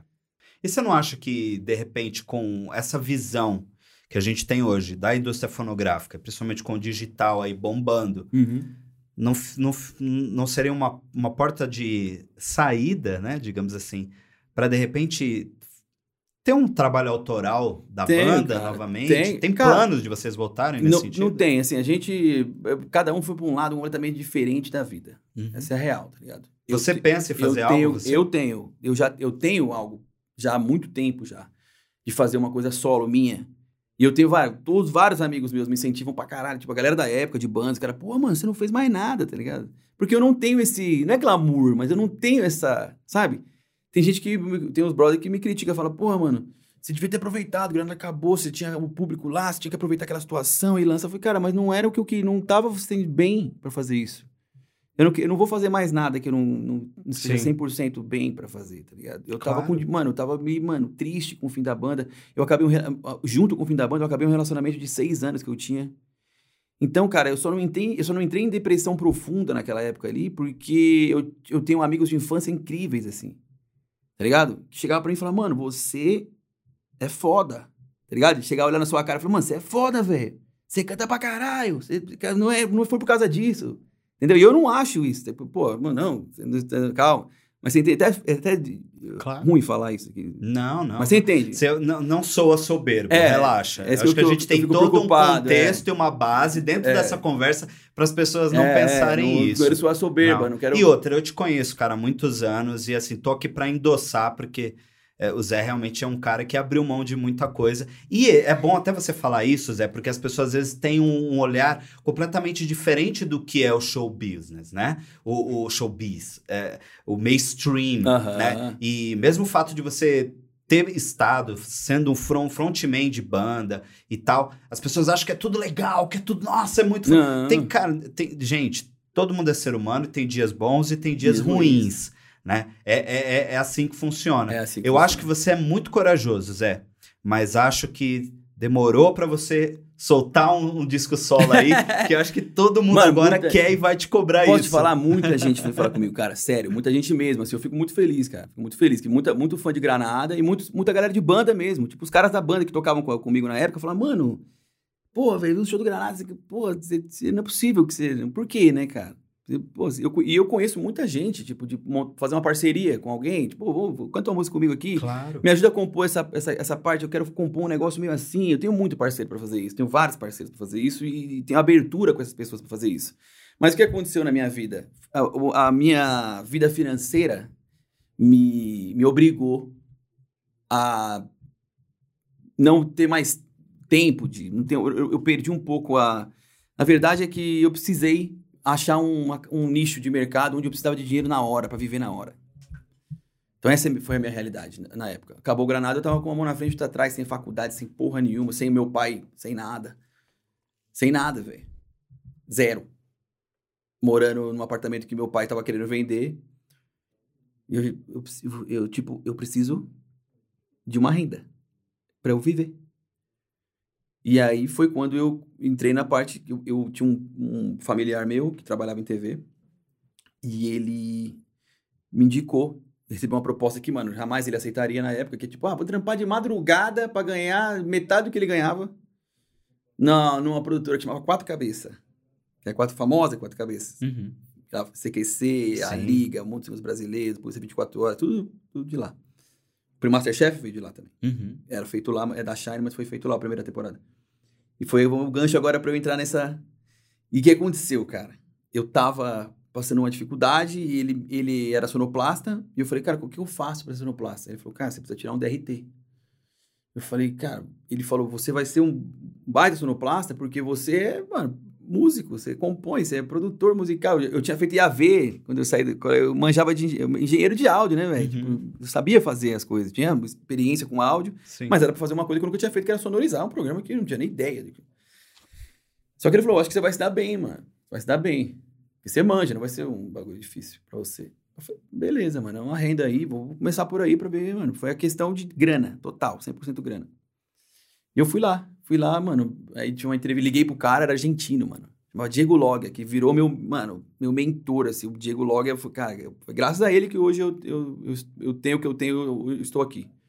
Que Ele, ele me ligou, eu liguei pra ele, o cara, eu vi o cara argentino, não, que, pô, ele falava mal português pra caralho. E eu, poxa, o, o, o X me indicou, tal, pra fazer não sei o quê, ele falou que vocês estão com uma vaga aí, eu não tenho experiência com sonoplastia, mas eu tenho uh, força de vontade. Mano, eu fui sincero com o cara, falei, mano, eu tenho força de vontade pra fazer, tô precisando de um trampo. Eu sou músico, sou engenheiro de áudio, nunca trabalhei com sonoplastia, mas tô precisando de um trampo. Ele falou, cara, a gente aqui sonoriza no Avid. Não era nem Pro Tools. Caramba. Eu, não, eu, eu nem entendi o que ele falou. O Avid. que que é isso? Até anotei, tá ligado? Avid. E falei que fudeu, velho. Mas fui. Precisando, falei, não, vamos, vamos, vou, tem, vou, vou aí. Tá, não, vem aqui fazer um teste aqui. E fui. Cheguei lá, mano, uma vergonha, né, cara? Pô, é foda quando você chega num lugar que você não tem segurança de nada, né, cara?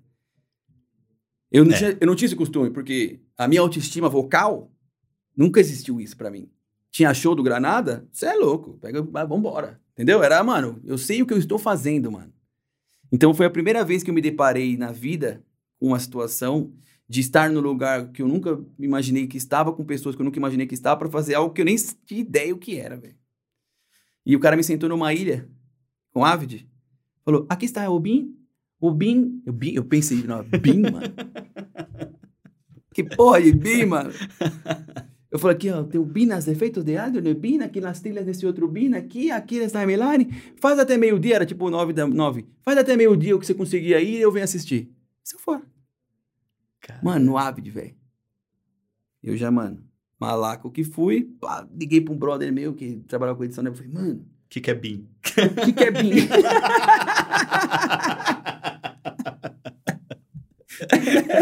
Exatamente. Mano, o que, que é um BIM?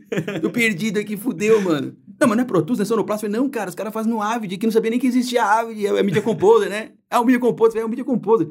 Puta, velho. Vou te mandar um vídeo aí. Aí mandou uma- um link YouTube, né, mano? YouTube salvou a vida de muita gente nesse Pô, mundo. ainda salva. Ainda salva, né? E aí, pô, peguei o YouTube, mano, falei, é isso, velho, pá, vi lá os settings, tal, abri os settings, botei em alt, aí, e, e pra entender que tinha que marcar isso aí pra fazer uma coisa, não tinha, não existia isso em Pro Tools, nada. Sabe, entrada, saída? Era o bagulho correndo, corta aqui, mãozinha, né? Sim. Eu falei, cara, fudeu, mano. E fui, mano, na raça, velho, na- foi na, na força de vontade mesmo, de, mano, eu preciso que essa porra dê certo. E, mano, fui, mano. Tentei puxar o efeito e tal, assisti várias coisas. Fiz, merda, devo ter feito. Se eu assistir isso hoje, eu vou dar uma risada, vou falar, nossa, que merda que eu fiz aqui. Mas o cara, eu disse Diego Loggia, ele viu em mim, mano. a- a- eu fui sincero com o cara, tá ligado? Ele viu em mim, mano. Falou, porra, mano, você, eu vou, vou, te- você, vou, vou, vou te contratar. Você vai sentar com o sonoplasta experiente, que é o Williams Angico, que é foda. O sonoplasta já vou falar já. Falou, você vai sentar com o Williams Angico aqui e você vai. Ele vai te ensinar. E eu, mano, sou um cara de sorte. E, e o cara gostou de mim, o Williams gostou de mim. Tipo, porra, foi com a minha cara, o cara foi com a minha cara. Porque depois eu fiquei sabendo, eu- depois eu, hoje meu é um grande amigo, mas ele é um cara ranzinza, mano. Tipo, se ele não quer- pega uns mala que quer ele já, não tem paciência não, tá ligado? Sabe aquele cara que sabe o que tá fazendo, Sim, fodão? Então ele foi com a minha cara, e, mano, o cara me passou os pulos do gato, velho. Me passou os pulos do gato, do ave. Me passou, eu já comecei trampando ex- com Extend, nunca fui de trim, nunca, já foi, o cara já me, me deu o pulo do gato, mano, marca aqui, aqui as trilhas assim, vem pra cá, sabe? E eu me senti muito confiante e eu, aquela vontade de, de acontecer, de sair daquela dificuldade que eu tava, mano. E eu comecei a gostar, velho. Muito. Gostei muito. Que legal. Gostei muito, velho. Sonorizar, trilhar. Achei foda. Dá sentido, depois eu programa. Tem tudo a ver quando a gente é músico Tudo a também, ver, né, cara. cara? O, o universo de. Aí, eu- agora a gente vai pro universo que é o que eu me apaixonei, assim, que é o que eu agora estou galgando a chegar agora, é, é composição de trilha. Comecei a compor trilha, comecei a compor jingle, comecei a fazer. Então, assim, mas antes disso, né, na época da Quatro Cabeça, eu comecei a trilhar, comecei a pirar, cara. A gente fez, eu fazia a liga, aquele programa Liga, tá ligado? Sim, lembro. E aí eu fiz um episódio da Liga dos Funkeiros que estourou, foi a maior audiência da Band em não sei quantos anos, deu 16 pontos, um bagulho assim na Band. Foi o meu primeiro, meu primeiro episódio na TV. Caramba. E eu levei pra eles coisas diferentes. Cara, eu cheguei na Quatro Cabeças, os caras mandavam mono. Nossa. Mono. Eles faziam, duplicavam, sabe? O, a- a Cancelamento de fase, certeza? Sim, sim. Mandava mono, mano. Caramba. E aí eu cheguei lá e falei, não, cara. Quando eu vi a primeira mandada, eu fiquei quieto, né, cara? Você chegando na hora, eu fiquei quieto. Falei, "Hum, cara." Depois de um tempo que eu peguei intimidade, falei, gente, acho que dá pra gente mandar estéreo, hein? Como? Ah, você vem aqui, ó, bota as trilhas estéreo, deixa só o microfone no meio. Só o microfone, só os diálogos, né? Você joga no meio, né? O resto a gente abre, né? Pã. Você vê que tem dois canal aqui? Que legal, mano. E abri, velho. Os caras somando com os caras. somando pros caras. E os caras, mano, porque eu sou do áudio. Uhum. Eles não tinham isso, é tudo sonoplasta do editor que virou sonoplasta, mano. Sim. E comecei a. E aí cresci lá dentro, velho. Tipo, levei trilhas autorais. Mano, em vez de uma trilha autoral, levei pros caras C2C, Knife Party, que é trilha pra editar, mano. Sim. Tá ligado? Que legal. E aí os caras piraram, assim. E os editores piraram. Tipo, os moleque, caralho, mano, sonzeira do caralho, que isso aqui dá pra editar, fazer o corte, não sei o quê. Então foi, mano, foi uma junção foda. E eu cresci lá dentro como sonoplasta. E com o tempo fui, comecei a editar, porque, eu, de novo, foi a- pra mim a edição foi uma questão financeira também. Porque, mano, é sonoplasta... A maioria de nós sempre é. Sempre é, cara. Dá pra, dá pra mentir. A gente não vai Não, parar na não, edição eu- de vídeo porque Olha, ama eu sou, a um edição de eu vídeo. sou um apaixonado É, e eu pensei, eu preciso editar. Não, Não, não, não. Eu, eu via o que o trampo que o cara fazia, o cara ganhava. Na época, você vê como é que era. Na época, eu ganhava quatro conto pra fazer. Era quatro conto. E acho que 3,800. Depois que chegou. 3,800 pra sonoplasta. O editor ganhava seis, mano. Eu via lá o cara fazia. Eu vi o que eu tava fazendo, mano. Falava, ah, mano. Tá errado isso aqui, mano. Não é possível, cara. Ah, meu, eu, eu sentei com os editores e falei, vamos, ver, mano, como é que você corta aí? Tá, eu fui vendo. Eu já sabia do Avid, porque eu tava, já tava fazendo acho que dois anos. Foi dois anos. Eu tinha. Eu fiquei lá dois anos e meio, três anos como, como sonoplasta. E eu tenho facilidade com software, com os bagulhos. Eu já tava, mano, ratão no Avid, já entendendo melhor. Eu sou Caxias, eu não consigo ficar tendo dúvida nas coisas. Então já pergunto, já, já ia no William, já perguntava logo, resolvia logo. Ou abri uma videoaula e fiz um cursinho de, de, de Avid, tá ligado? Pra aprender. Então já aprendi toda a parte de configuração, de tudo. Então já fiquei ligeiro no Avid. E quando foi pra editar, eu via que os caras faziam, o corte que tinha, as câmeras e tal, eu fui vendo, eu fui entendendo aquela situação. Eu falei, cara, isso daí não, não é difícil não. E, do- e fui lá no Diego, no Logger, esse que era o coordenador. Eu falei, Diego, tava pensando, mano, você, você acha que me dá uma oportunidade de eu editar? Ele me disse, pô, mas pra quê? Pô, não posso te perder aqui, mano. Você é louco, não posso te perder na, na- na sonorização aqui. Você vai pra edição e vai, quem vai sonorizar aqui? Que eu preciso que sonorize desse jeito que você faz. Ele falou pra mim. Falei, cara, então você consegue ajustar meu, meu salário pra, pra chegar no nível de um editor? Perguntei, ele falou, muito difícil, não depende de mim, depende da galera aqui de cima. Tá aí os argentinos, malandro. Argentina. é Casca grossa. Casca grossa. E aí começamos nessa conversa de tentar fazer essa, essa parada desenvolver. Mas ele falou, depois de um tempo, ele falou, mano, você, vamos, vamos, vamos, vou te dar essa oportunidade aí. Você, você vai, acho que você vai, você tem a visão, porque você, pelo que você trilha, as coisas que você faz, você entende, as- o, você entende o que tem. E eu era um editor fudido esse cara, velho. Fudido, velho, fudido. Ele falou, você entende as construções que tem que ter, os climas que tem que dar, né? Vamos tentar. E aí comecei a editar, mano. Aí fiz a liga lá, editei a liga, editei um monte de fui editando as coisas, comecei a editar, editar, editar, editar. E por eu ser um editor que manja de áudio no Avid, eu pulei pra finalização em dois segundos. Inclusive, você acabou de dar uma das maiores dicas para quem é editor.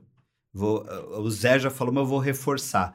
Saber áudio é muito importante. Não. Não, é só cortar o vídeo, não. não. A gente tem muito problema. Você sabe o quanto que a gente tem de problema no mercado pro pessoal? Ó, esses dias um amigo de uma produtora virou pra mim e falou assim: ele tinha aberto um- um- algumas vagas, Uhum. ele tá fazendo uns testes pra contratar novos editores. Ele fez uns testes assim com uns 10 editores. Aham. De 10 editores, um dividiu o áudio em estéreo.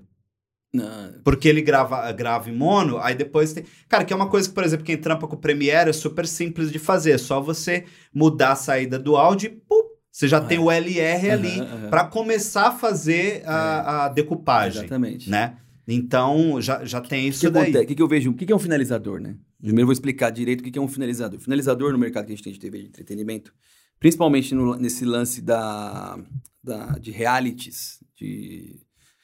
O que é um finalizador? A gente tem um núcleo de trabalho que acontece. Você tem o material que chega, um ingeste, que ingesta esse material, o logger que, que loga, que, que pega depoimento, marca aqui, isso aqui, aqui ele falou isso, aqui para facilitar lá para frente a edição. Tem os assistentes que sincam todo, todo, todo o material, deixa tudo bonitinho, faz um primeiro corte, ele limpa as câmeras e tal, sinca as câmeras que tem. Aí vem pro editor. Às vezes tem um editor de texto, de conteúdo, que monta, só corta o conteúdo e deixa prontinho para um editor vir cortar. Às vezes não, às vezes o- a maioria das vezes o editor pega tudo já e já ele mesmo monta a história, pega os steps, constrói tudo ali. E tem o finalizador. O que, que o finalizador faz? O finalizador, ele, ele monta a, o- a timeline geral. Por exemplo, a gente tem um núcleo de três editores aqui para fazer. Vou dar um exemplo do, desse que eu estou fazendo agora. São vários editores. Então tem o cara tem um VT, que é o VT do, de convivência. Vamos, vamos, vamos dar um exemplo de um programa de reality aí, um reality que tem. Então tem o VT do Big Brother, tem o VT da, da discussão do X com Y. Lá na Fazenda também vai ter a discussão do X com Y. Então, um editor vai editar aquele trecho. Vai pegar, editar aquele trecho. Aí tem a prova.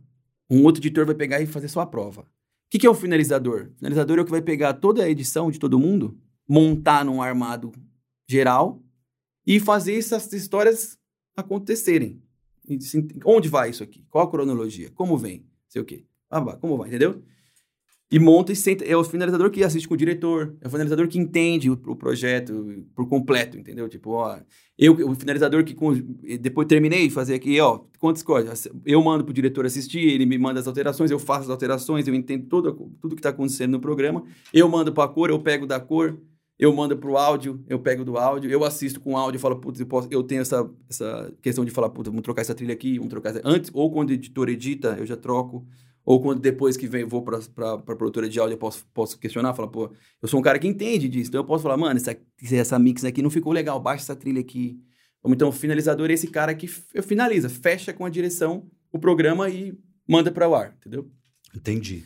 Você tá é, desde a primeira temporada, atualmente você está lá ainda, mas você tá desde a primeira temporada lá no Masterchef, né? Sim. Como que tem sido essa experiência? Porque eu acho que é o maior programa de culinária que a gente tem hoje no, No Brasil, no- no certeza, Brasil. A- a- essa nova temporada estreou faz pouco tempo. Com certeza. E é- ele é internacional ao mesmo tempo, né? O Brasil é só uma das versões do programa aqui. É. Como você se sente de A, a ser... versão, uma curiosidade, a É. versão brasileira do Masterchef, ela é a mais vi, é o, o Masterchef é o programa mais visto no YouTube no Brasil, programa de TV que é executado num canal aberto e depois é posto no sobe na, na rede social. Uhum. O Masterchef é o de maior visualização que existe. Olha só. É, é, tipo, recorde, bateu recorde, é muito forte o Masterchef. Talvez ele tenha, é, ele perca no ao vivo, porque a Band não tem uma audiência como Uhum. da Globo, do SBT, sabe? Que tem uma história toda que compõe para que você tenha. Então as pessoas assistem, assistem na Band o programa.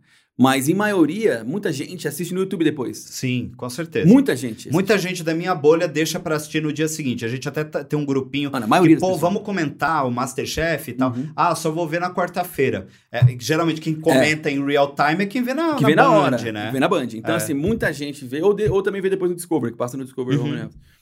Então, assim, a gente, a gente tem essa, essa responsabilidade, de- só que ao mesmo tempo a gente já foi, a gente meio que tá desde o começo, então meio que criou, tá ligado, essa situação.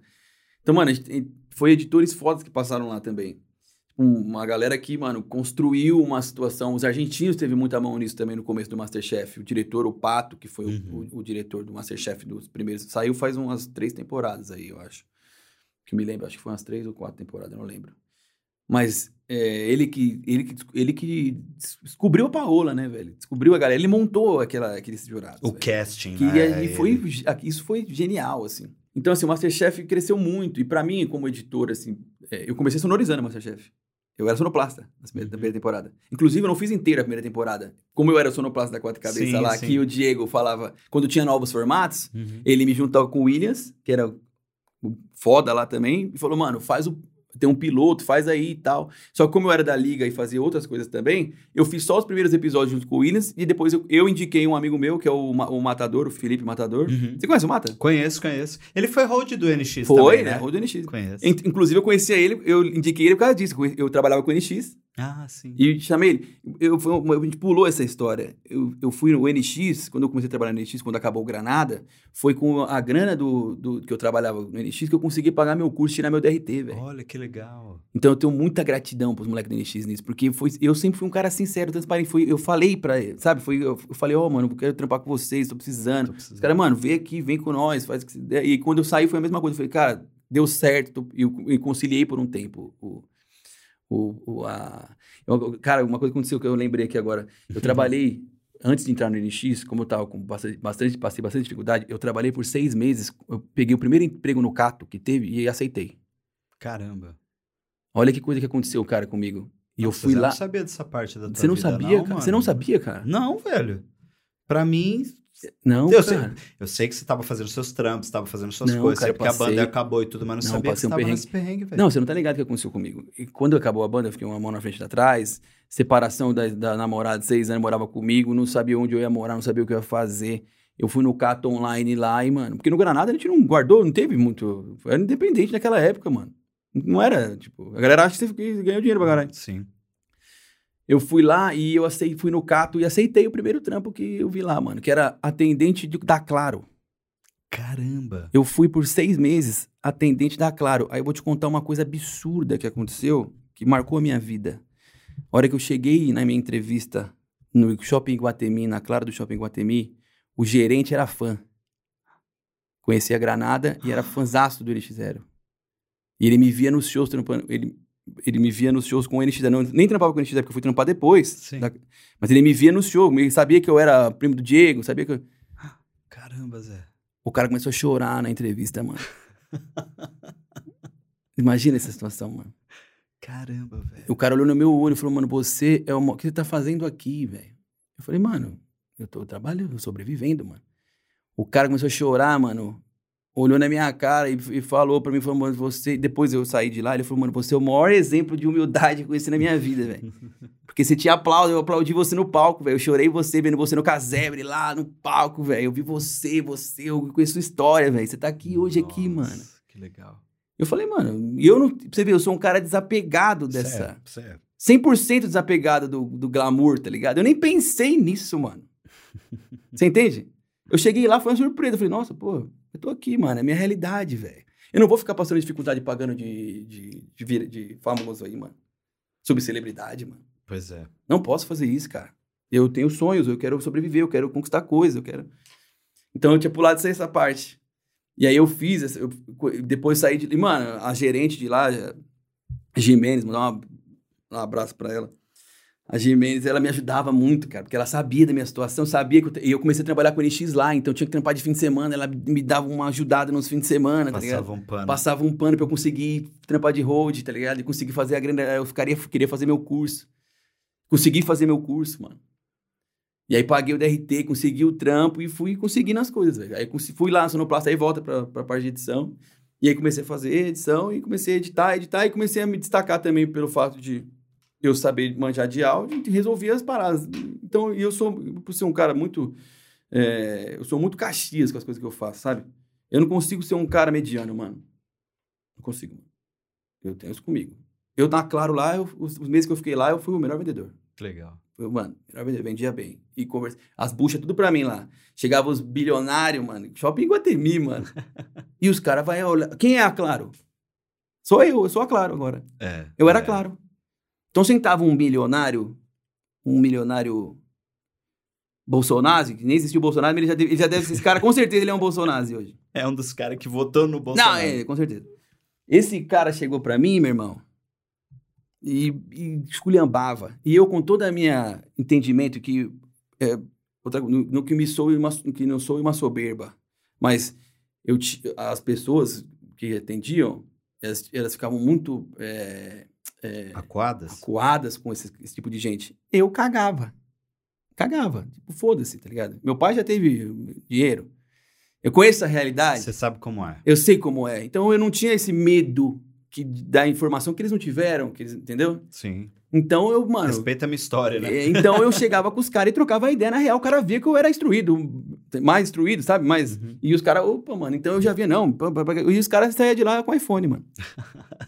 Você Ainda entende? Dava um entende? plus no, é, no- ele no- dava um plus, ele fazia um esquema pra ele dar um plus, ele saía lá, eu pegava no mês que vem, não sei o quê, passa e volta aqui, tá, pá, não sei o quê. E mano, fiz várias amizades lá. Muito bom. Cara, eu não sabia dessa parte. Mano, Que- teve que um gringo, eu incrível. nunca vou esquecer, teve um gringo italiano que eu atendia sempre ele, ele sempre queria se atender comigo. O cara me ficou sabendo, eu gosto de futebol pra caralho. E o cara sabia que eu gosto de futebol, tá no São Paulino e tal. Eu falei, aí ele fa... e- Sofredor, que esse time Sofredor, maldito. Não fala disso não, que eu fico chateado. Aí ele, ele- eu torcia pro Juventus, causa do Zidane, Sim, do Nedved. eu também, sou, sou da... Ah, eu perdi em Juventus, Ah, mano. mano, olha isso. É, Del Piero. Del Piero, Eu comecei mano. a gostar muito de futebol italiano por causa do Del Piero, pô. É, então. E eu gostava do Juventus pra caralho. E aí eu, ele torcedor do Juventus. O cara não me trouxe uma camisa da Juve, mano. Nossa. Original, oficial. Ele era velho. de Turim, não? Ele era de Turim. Caraca. Ele era de Turim, fanático da Juve e tal. E eu falei pra ele, gosto muito da Juve, con- contei os jogos pra ele que eu assisti. Que Ele, pô, não, não, tal. O cara, mano, teve um dia lá perdido. Eu falei pra ele que eu ia sair fora. Eu falei, ó, vou sair fora, tal, mas o quem vai te atender tal, tal, não sei o quê. O cara veio lá, mano, falou, pô, fiquei sabendo que você, você falou que ia embora semana que vem, ó, trouxe um presente pra você, me trouxe uma camisa da Juve, velho. Que demais. Tem até hoje essa cara. camisa da Juve. Olha isso. Isso foi em 2000 e... Não lembro, 2012, eu acho. Acabou Vixe, Granada, A, a Juve tava voando ali. 2012, 2013, tava voando. Tava voando. Ficou uns cinco... Até hoje ainda tá bem pra caramba, Tá, né? tá. Que legal, mano. Foi, cara. E, e aí foi, mano, uma experiência que eu tive que eu nunca mais vou esquecer, Sim. cara. Mas isso molda muito é, trajetória, carreira, caráter. Pá. E, cara, eu acho que esse cast aqui é, um- é uma, é uma lição de vida pra muita gente. Você é um exemplo disso. E a gente precisa chegar nos finalmente, Zé. Mas eu quero muito que você traga alguma novidade. Você hoje é um dos editores aí. É, você tem muita experiência, você tá bastante na TV. E eu sei que você tá trabalhando num projeto que sai agora em julho. Sim. E eu queria que você falasse um pouco pra gente. Inclusive, Sim, o sim, novo reality lá da Record, É, novo, né? é, eu tô finalizando o novo reality da Record, que, cara, muito legal o reality. Bem diferente, assim, o formato dele, porque a gente é acostumado com reality. Eu fiz muito reality de culinário, né? Uhum. Fiz Masterchef, fiz Bake Off. No É a ilha, né, agora. Chama A Ilha. Que é uma... Cara, eu não sei se é uma mistura de Big Brother com No Limite. Acho que não chega a isso, porque não- as provas não chegam a ser tão graves como... Mas, assim, é um reality de convivência que bota lá 13, botaram 13 famosos numa, numa, numa casa, numa, numa ilha, e lá você eles têm que fazer provas, têm que fazer é, al- algumas atividades, tem a convivência e tem o jogo, né, de eliminação. Só que é meio diferente, porque eles não são eliminados. Eles vão para um, um exílio. Hum, são exilados. Exilados. Então, até o Caraca. final, são todos os personagens. na- Nossa, tipo, não, Não vai embora. Não vai vir ninguém pra cá E, contar esse- e paradas. esses exilados, eles interferem no jogo de quem ainda tá. Nossa, que ideia boa. É, ideia é muito boa, cara. E o que acontece? O jogo funciona assim, são, o jogo, um jogo funciona por ciclos, né? Então tem várias equipes e tal. É muito legal, velho. Não posso contar muito aqui. não, tá? lógico. Mas assim, é um ciclo de equipe eles fazem o, a- a- o embate das equipes, os comandantes têm o poder de. que ganha tem o poder de indicar, e, to- e, e o paredão não é votação, o paredão é. é uma prova, do- vai dois emparedados, né? Chama, chama- Uhum. Vamos para uma prova que é o desafio de sobrevivência. E quem perde a prova vai para exílio. Vai pro exílio. Então é uma prova de.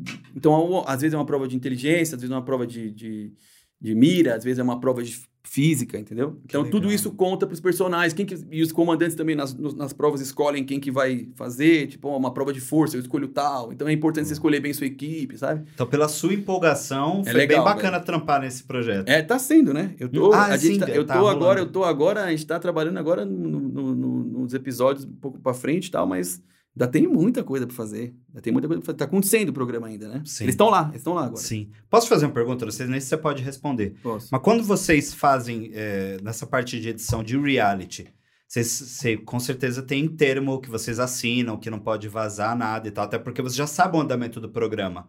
Rola isso, vocês não podem falar sobre nada, não Tem. pode vazar nada, Nada. sobre os próximos Todo, todo, todo- programas. eu trabalhei muito reality. Muitos realities. Inclusive, agora eu já tenho outro reality que eu tô. Graças a Deus, eu, tô sendo bastante eh, solicitado para finalizar, por eu ter essa, a experiência que eu já tive para eu ter essa veia de áudio também, já ter Uhum. essa. saber trilhar, saber construir e tal. E eu vou entrar em outro reality agora, que também é um reality da Endemol, que, que eu nem sei direito como é, ainda preciso assistir as referências agora. Vou começar agora a entrar nesse, nesse reality. Mas. É, esses programas de, de- de- que existe um eliminado, que existe uma prova, tanto o Masterchef. Masterchef na Band é a única ilhas que são todas é, é, é blur, são blurreadas as ilhas. Porque as pessoas que passaram não vê o que está acontecendo. E a gente assina num contrato um termo de confis- confidencialidade. Sim, sim. Confidencialidade. Toda vez que você começa um projeto, você assina um contrato de confi- confidencialidade.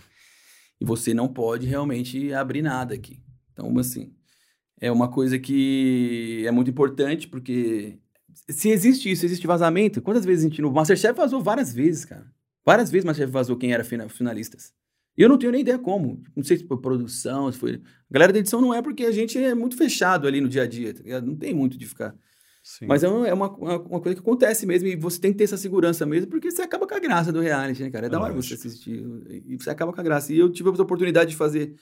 E, é, e agora, uma coisa que eu queria também falar pra você, eu, eu que- eu queria citar aqui com você, é que eu queria te convidar também pra ir lá na Triângulo Sound, que eu abri minha produtora cara, de áudio. Claro, vai ser um prazer. Que legal, Sim. que conquista. Conquista, cara. Por quê? Por eu ver o mercado, entender do mercado e estar bastante tempo no mercado, eu vi essa, essa oportunidade de abrir minha própria produtora de áudio, porque eu sou um fanático da, sei, mano, sou um fanático da música, do áudio, eu sou dessa, eu sou dessa veia. Eu gosto muito de vídeo, trabalho, faço bastante coisa de vídeo, me apaixonei pelo vídeo, mas assim, eu sou do áudio, eu sou da música, né, velho? Sou- Legal. Então eu tô com a produtora, a gente tá pegando alguns trabalhos de pós-produção para fazer toda a parte de mixagem, tratamento de som, de pós-produção de reality, de, de, de publicidade, propaganda. E mais para frente a gente pretende também fazer um, um lance de, de dublagem, entrar com também poder ter uma estrutura para fazer dublagem. Então a gente tá Legal. abrindo várias vertentes, velho, várias vertentes. Que Pra- bacana. de- dentro do áudio, dentro da, dessa parte de TV, de entretenimento em geral, né? Sim, eu vou deixar a- as redes, os links da, da Triângulo para você também conhecer mais desse trabalho do Zé. Zé, queria muito te agradecer, cara, por esse bate-papo. Eu já te eu convido para agradeço. voltar, Eu que porque agradeço. eu sei que tem muitas histórias pra gente É, falar pô, ainda. Cara, E, cara, te parabenizar pela linda família que você tem, seus filhos. Gente, as crianças mais lindas do mundo são os filhos do Zé. Cara, obrigado. parabéns, um grande abraço para sua esposa obrigado, também.